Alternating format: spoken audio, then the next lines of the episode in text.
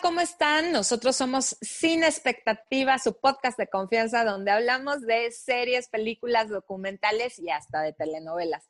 Les doy la más cordial bienvenida. Yo soy Irene García y como todos los episodios me acompaña mi amiga crítica de cine, experta en series, Mariana García Olcina. ¿Cómo estás, Mariana?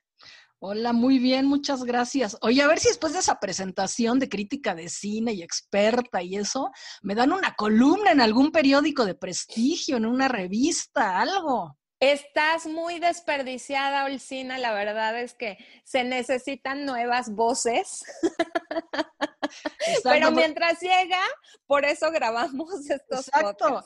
Oye, porque es que en esto del cine además es impresionante. Los mismos de siempre, toda la vida, llevan como 40 años ahí acomodados y no, hay, no hay como, como que otro, o sea, un, recicle, ¿no? Nueva sangre, nueva sangre es lo que necesitamos, pero bueno, la verdad es que es una maravilla el poder estar en cuarentena encerrados y seguir creando. La verdad es que para mí, de verdad, y te lo agradezco, el hacer esto híjole, me encanta, o sea, porque ya traíamos mucho tiempo, el sí, tú y yo, de querer platicar y hacer algo de películas que es nuestra pasión. La verdad es que es increíble y sabes cuál es uno de mis sueños, que es ir al Festival de Cine de Morelia. En alguna ocasión siempre decíamos el siguiente año, el siguiente año, pero te y que el año pasado dijimos, el año que entra nos vamos, porque hasta nos llegó un mail así de paga mil pesos y entra todo el festival o una cosa así. Sí, ya, ya lo teníamos casi agendado, el tal cual.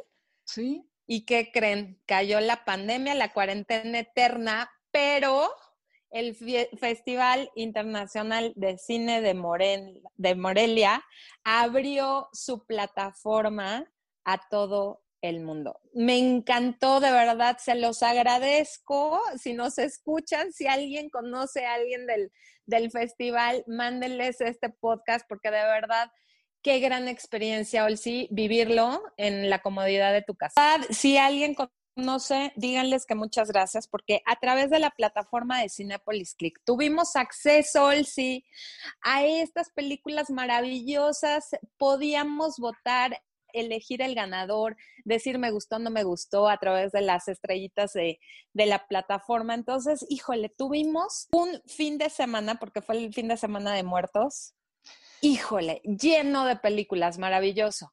Cuéntame cuál has visto. Pues mira, yo vi, eh, porque bueno, es que el Festival Internacional de Cine de Morelia todos los años trae siempre una selección de la Semana de la Crítica de Cannes. Entonces, pues bueno, trae películas francesas y pues trajo tres en esta ocasión, que una fue Spring ah, Blossom. bueno, ya hay que decir, espérame, espérame, se celebraron los 20 años de Amores Perros. Entonces estuvo ah, Alejandro González Eñárritu en la inauguración, estuvo increíble. Eh, eh, de jurado, invitado de honor, estuvo William Dafoe. Entonces me encantó, una que lo hicieran, ¿no? Sí ¿No? O sea, que, que realmente, porque quitaron apoyos, quitaron fideicomisos, quitaron muchas cosas y dijeron, se hace porque se hace. Con cubreboca y toda la cosa, ahí se realizó, la verdad, un aplauso a todos los organizadores. Este, y, y como dices, trajeron películas, híjole, sí, maravillosas. Ahora sí, cuéntame cuáles viste. Bueno, te decía que de la semana de la crítica de Cannes, bueno, yo vi tres, no sé si trajeron más, pero bueno, una es Spring Blossom, la otra es Love Affairs y la tercera es Tierra de Hombres o Beast, que se llama en inglés.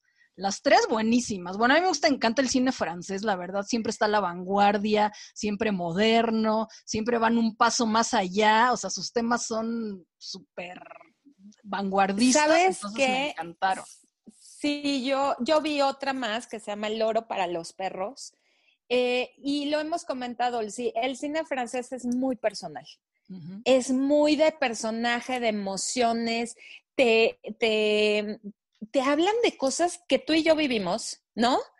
De temas que diario estamos hablando, pero de una manera, no sé cómo expresarlo, sí, muy íntima que, que, te hace que te conectes con los personajes, que te metas, y aunque sean historias que tal vez no, o sea, no nos compete, ¿no? Porque Spring Blossom habla de una chavita adolescente que se enamora de un hombre mayor, ¿no? Lo hacen de tal forma que, te involucras mucho con, eh, la historia, los personajes, el ambiente.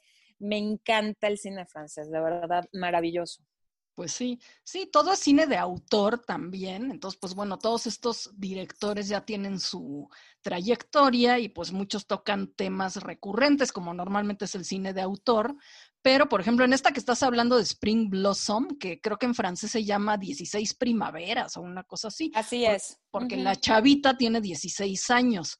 Y entonces ella, Susan Lindon se llama, ella es la directora, escritora y actriz de esta película. Y bueno, te quedas de a cuatro porque no puedes creer lo bien hecha que está la película, cómo trata el tema, lo que que comentábamos hace ratito, de la manera más sutil, porque pues bueno, como decías tú, en esta época del Me Too, ese tema de las menores de edad o menores de edad con gente mayor, pues ya sabemos que eso es abuso, ¿no? Y es delito y está penado. Entonces aquí lo toca de una manera que tú dices, no, mis respetos, porque la relación que pueden llegar a tener te la dejan totalmente abierta, nunca se ve nada, y entonces pues en realidad no sabes si pasó o no pasó porque es ambiguo, pero todo lo demás, o sea, está hecho de una manera que, o sea, te encanta. Completamente, fíjate que mi hijo, este, no le gusta el cine, yo sufro. ¿Sabes como en qué fallé? Pero de vez en cuando se sienta conmigo y estaba viendo esta película y se la aventó toda, ¿sabes? O sea, que, que una película haga que se quede una hora y media o dos horas pegados este, a la pantalla de verdad. Eh, te habla de la calidad, de que es universal el tema y como dices, lo manejó muy bien porque obviamente se enamora de un hombre de 35 años, ¿no? Ya estamos hablando ya de palabras mayores, pero como dices, o sea, por medio de la música es que te muestran eh, la intimidad que ellos tienen, ¿no? La conexión que ellos eh, desarrollan. Y obviamente tiene un final, ¿no? Ya lo esperábamos. Ella dice, muchas gracias, bye, ¿no? Pues pero también, o sea, queda como el, el, no sé, yo creo que en las tres que vimos, la historia dices, ¿y qué más? ¿Sabes? O sea, como que dices, quiero saber más de este personaje, de esta historia, de lo que sucede, porque, eh, por ejemplo, en Tierra de Hombres tratan el tema del machismo, ¿no? O sea, en Francia y en el mundo estamos viendo que que en todos los diversos em, escenarios, ¿no? Es, esta chava es eh, una ganadera, ella tiene una granja, este, maneja vacas y demás. Y pues bueno, obviamente es un ambiente de hombres. Ella quiere em, hacer algo, cambiar, propone eh, hacer un nuevo proyecto y pues claro, señorita, lo vemos, ¿no? Preste acá. pues sí. Tristísimo que dices, ya estamos en el 2020 y seguimos tratando estos temas. Y es tema y qué bueno que se traten, ¿no? Sí, qué bueno que se levante la voz. Em, híjole, pobre chava. ¿No? O pues sea, la verdad es que te muestra este desde el, el no quiero, pero ¿cómo le digo? pero me conviene, pero no quiero quedar mal, pero mi novio, pero, o sea, híjole, ves el, el, lo que sufre esta chava al, al ser, eh, pues, agredida sexualmente, ¿no? Sí. Y el otro, pues no me dijo que no, pues no, pero no le veías la cara de que no quería, o sea, de que estaba aterrada. O sea, no necesitas decir que no, nada más con el lenguaje no verbal te das cuenta, ¿no? Y entonces, esta, esta delgada línea donde, donde es el consentimiento, donde se habló, donde se dijo que no, si dijo que no. Entonces, híjole, qué tema tan fuerte también, no sé. Sí, exacto, es lo que te iba a decir, ¿no? Es cuando dices, a ver, eh, es cuando todavía dicen las mujeres tienen la culpa, ¿no? O por, qué no le puso un hasta aquí? Pues es que no es tan fácil, o sea, no, no, no, no se puede hacer así nada más. Entonces, pues eh, aquí te lo muestra muy bien, ¿no? Y es muy complicado eso. O sea, no, no, no, no es nada más decir no, si fuera así, pues no pasaría tanto, ¿no? No sería este un problema en este mundo, porque pues obviamente los hombres usan su relación de poder hacia las mujeres y en este caso pues era, pues a ver, o sea, si casi casi si prestas, pues te vamos a dar este préstamo que tú necesitas, ¿no? Y pues luego resulta que tampoco ni se lo dieron, ¿no? Entonces, Le da, o sea, ¿cómo? y ahí es donde dice, ahora sí lo denuncio. no, bueno, pasan muchas cosas y sí entiendes la parte de la chava, sí entiendes la desesperación. Híjole, es, es complicado y como decimos, o sea, sucede en Francia, España, Estados Unidos, México, en todo el mundo. Entonces, bueno, no se la pierdan de verdad si llegan a ver estas dos películas. Y la tercera de, de mm, que vamos a comentar hoy de las francesas es Love Affairs. Híjole, sí, qué buena historia o sea, son dos personas extrañas que por hacerles del destino se cuentan su vida amorosa y, y, llega a pasar algo, ¿no? Pero pues se queda otra vez en el, híjole, pudo haber sido muy bonito. Sí, qué triste. Pero además, mientras se están contando, bueno, está muy bien hecha, ¿no? Porque te lo cuenta de una manera que que tú te quedas así todo el tiempo interesadísima, pero entonces cuando ves cómo las relaciones, ¿no? De, de los dos y con todos los demás, o sea, cómo tiene, pero ramificaciones de relaciones y relaciones, ¿no? Así como que dices, pues es que esa es la vida, así es, o sea, justo así, es. Así es, qué complicados nos hacemos la vida, la verdad, pero es que el hombre es complicado, o sea, tenemos emociones, sentimientos, ¿no? El, es que yo pensé, es que no me dijo, es que nunca supe, y entonces ahí se quedan en, en el pasado de las historias que pudieron haber sido, ¿no? entonces te imaginas el no manches, híjole, hubiera sido increíble y no se dio, pero bueno, como dices, así es la vida y eso es lo, o sea, regreso al mismo punto. Eh, eh, el, cine francés transmite cómo es la vida y lo complicadas que son las relaciones, las emociones, los sentimientos. Maravillosa, de verdad, no se la pierdan si, tienen oportunidad. Yo vi otras dos, eh, Olsi, un documental eh, de Matt Dillon, este actor estadounidense, me sorprendió muchísimo con el documental El Gran Eh, que trata de un eh, músico cubano, Francisco Fellove, que llega de Cuba a México en los años 50. Entonces, me recordó el sí mucho la música que ponían mis abuelos en Navidad. O sea, esa de, ay, ya cámbienle el disco, por favor, qué horror.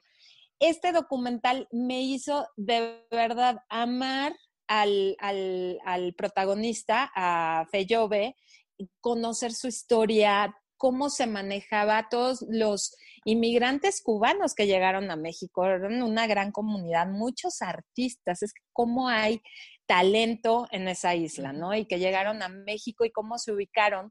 Y entonces Matilon tiene un gran amigo que se llama Joey Etruda, eh, que él hace em, como duetos o hace colaboraciones con músicos ya mayores. Entonces ubican que este em, artista, eh, Francisco Fellove, vive en la Ciudad de México. Entonces me encantó ver que en el 2009 se vinieron, encontraron al señor y, e hicieron un disco. El disco nunca salió, el sí, va a salir el próximo año.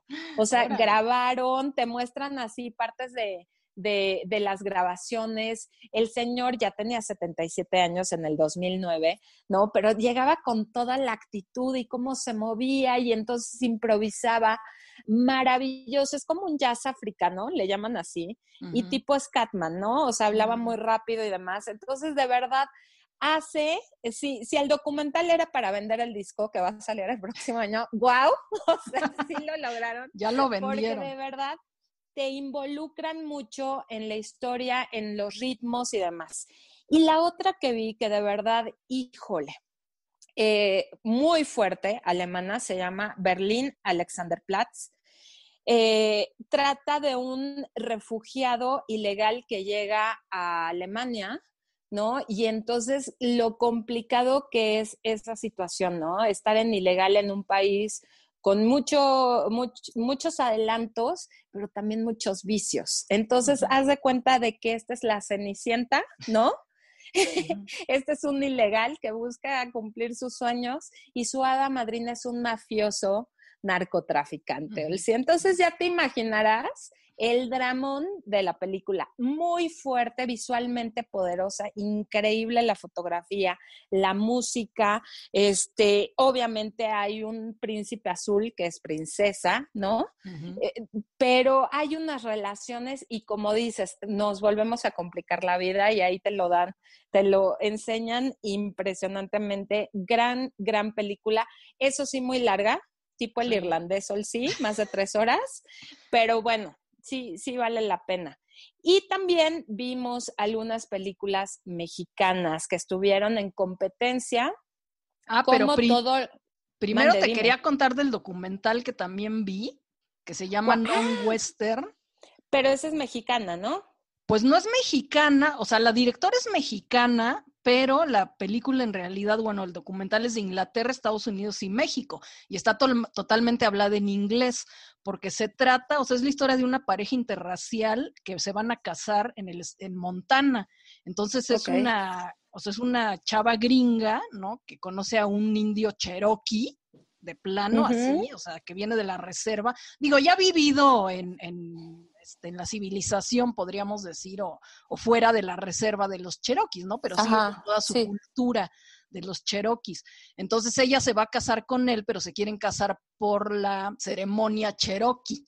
Entonces es todo un rollo, o sea, es todo un rollo y todo un, o sea, para ella, que es doctora y es maestra de una universidad, todo, imagínate, pues entrar a esto de los, de los indios Cherokee, que en realidad es muy conservador, ¿no? Sigue siendo muy conservador.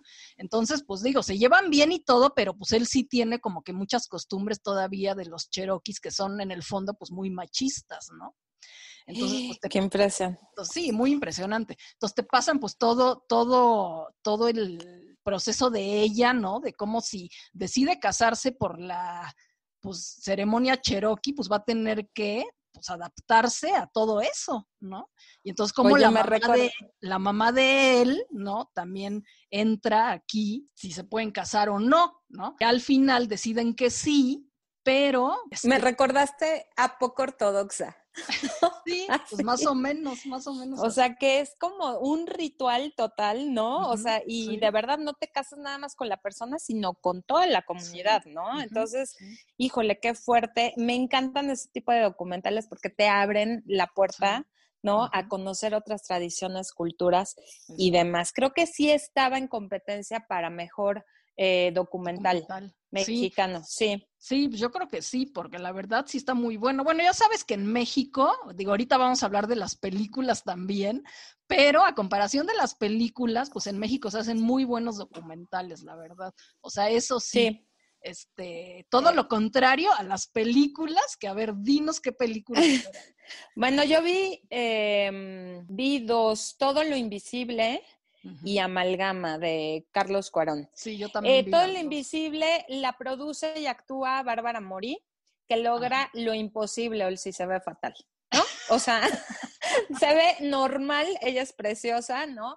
Y te cuenta la historia de este mm, eh, actor Ari Brickman que interpreta al esposo de Bárbara Mori y se queda ciego. Tiene un accidente de auto, se queda ciego y es como la historia. Digo, la verdad, no, no me pareció tan mala. ¿No? Pero ves las producciones francesas y dices, híjole, estamos años luz, pero bueno, es como esta parte de encontrarse vulnerable, porque obviamente ya depende mucho de, terceros, ¿no? Le cambia la vida familiar, emocional y, y, físicamente a esta persona, se deja, ¿no? O sea, lo ves primero súper arreglado, era dentista, entonces, pues lo ves ya todo barbón, sin bañarse, de verdad hasta parece que huele feo, ¿no? Y, y, tiene dos niñas, que eso también es muy complicado. Bárbara, pues mujer emprendedora, luchona y demás, trabajadora, entonces eh, eh, involucran mucho las tías, pero las tías también traen unos rollos que no, no, ¿sabes qué? No profundizan, ¿no? o sea, como nada más tratan este cuate, pero realmente no sabes qué le molesta, si le pica la barba, si, si le choca no ver, o, o, este, ¿sabes? O sea, como que no es mucho el, el que es el, el el problema que él trae con la vida, ¿no? Este, Bárbara se encuentra al, al exnovio, ¿no? Que resulta también ser abogado, entonces les ayudan en la demanda y una serie de cosas. Y casualmente, eh, cuando apagan las luces, él enciende como en, él ve, ¿no? Cosas del pasado o personas o fantasmas, tampoco sé.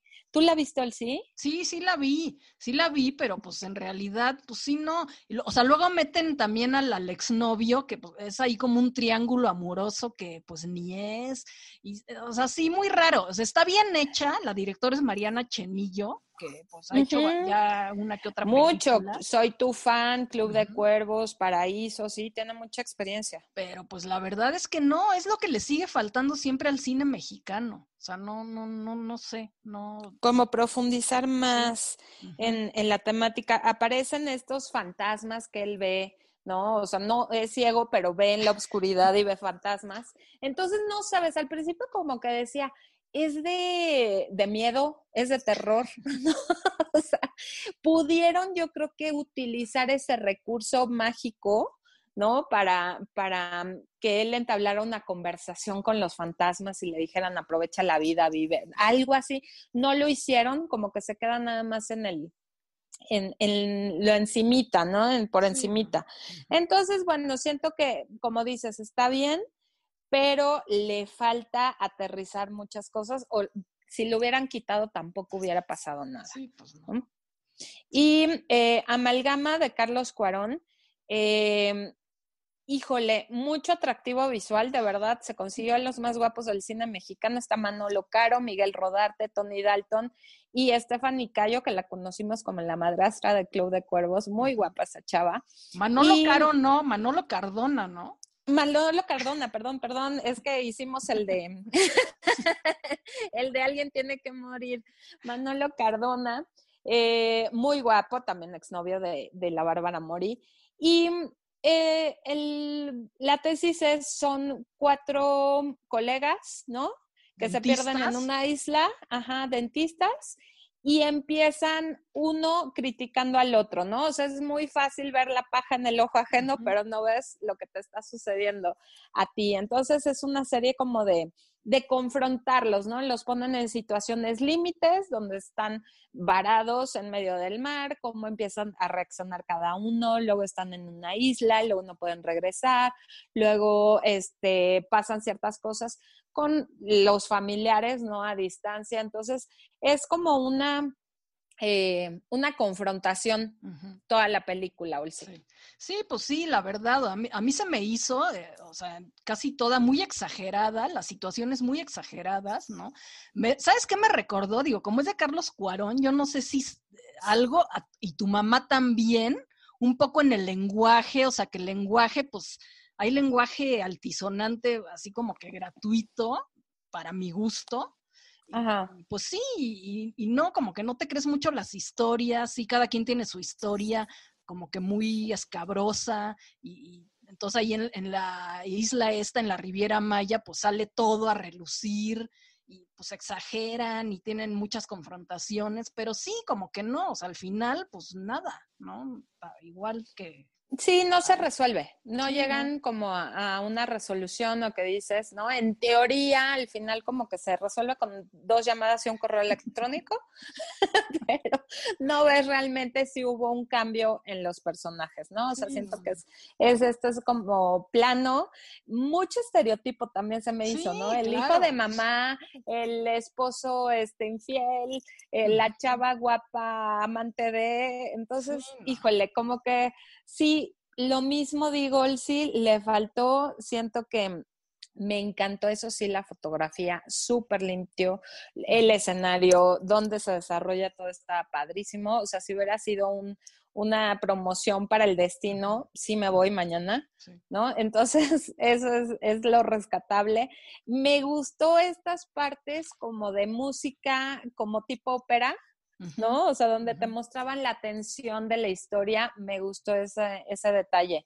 Em, pero bueno, hay que ver de todo, sí, yo siento que se, se aprende. Eh, creo que Pues sí. sí. le falta al cine mexicano como aterrizar estos temas, ¿no? Y, y profundizar más.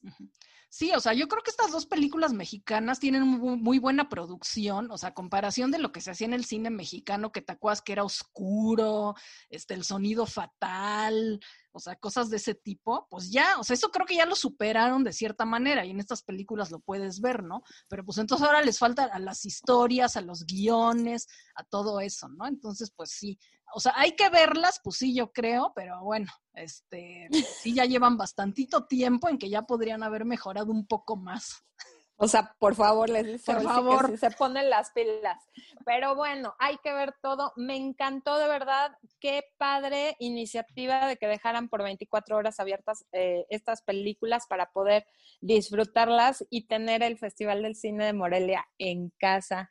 Muchísimas gracias, nos encantó. La verdad es que lo disfrutamos mucho. Nos hizo falta tiempo, el sí, Sí, para claro. ver más películas. Las O sea, hubieran de verdad dejado era horrible. Más sí, dos días cada una, la verdad, porque fue como puente, ¿no? Fue el Día de Muertos Sí, y ajá. demás. Entonces, híjole, sí faltó como que dejaran eh, más tiempo las películas, porque de verdad, yo creo que sí, los documentales mexicanos, como dice ya, varios. Entonces, bueno, esperemos y ojalá, hoy sí, que ahora sí, en el 2021 se nos haga Sí, ir en vivo al Festival Internacional de Cine de Morelia. sí, Y pues bueno, ya, ya nos alargamos, creo que este es nuestro podcast más largo de la vida, casi no pasamos de los 20, ya llevamos más de este 20 minutos, pero bueno, valía la pena porque todas las películas necesitaban que se las comentáramos y que las busquen, de verdad, vale mucho la pena si tienen la oportunidad eh, de, de verlas, háganlo, una maravilla. Y pues les doy las gracias, ya saben, eh, les recordamos nuestras redes sociales para que nos digan qué les pareció, qué comentarios quieren, eh, digo, tienen, si, tienen alguna película, serie, telenovela que quieran que vean y comentemos, también se vale. Yo soy MomiChic1 en Twitter e Instagram. Y Olsi, ¿cómo estás tú? Yo estoy como Olcina en Instagram y Olcina MX en Twitter. Ahí los esperamos con todas sus comentarios y sugerencias. Así es, muchísimas gracias por escucharnos y nos eh, vemos, más bien, nos escuchamos en el siguiente episodio. Hasta la próxima. Bye.